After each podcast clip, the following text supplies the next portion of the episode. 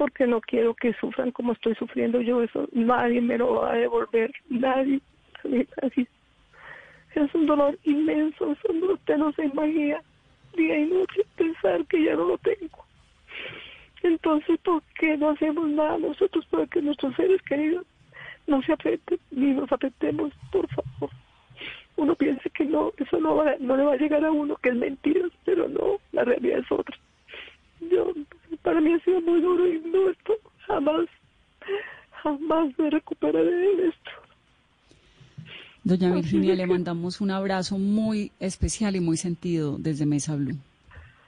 Ay, gracias, muy amable. Y muchas gracias por, por su fortaleza, por contarnos esta historia, que de verdad es un espejo para que como sociedad nos miremos y entendamos que los médicos se están jugando la vida por esto y que la responsabilidad de todos sin embargo, en las calles es, somos, Sin embargo, son lo peor. Hay que perseguirlos, hay que cerrarles las puertas, hay que prohibirles las entradas a la familia. No solamente ellos dan su vida, sino que la familia queda condenada también.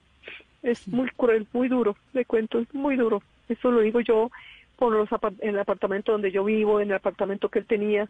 Todo es, no, no, no, terrible. Ahí viene la señora, hay que cuidarse. Un saludo, doña Virginia, muchas gracias. Bueno, bueno, gracias, muy amable.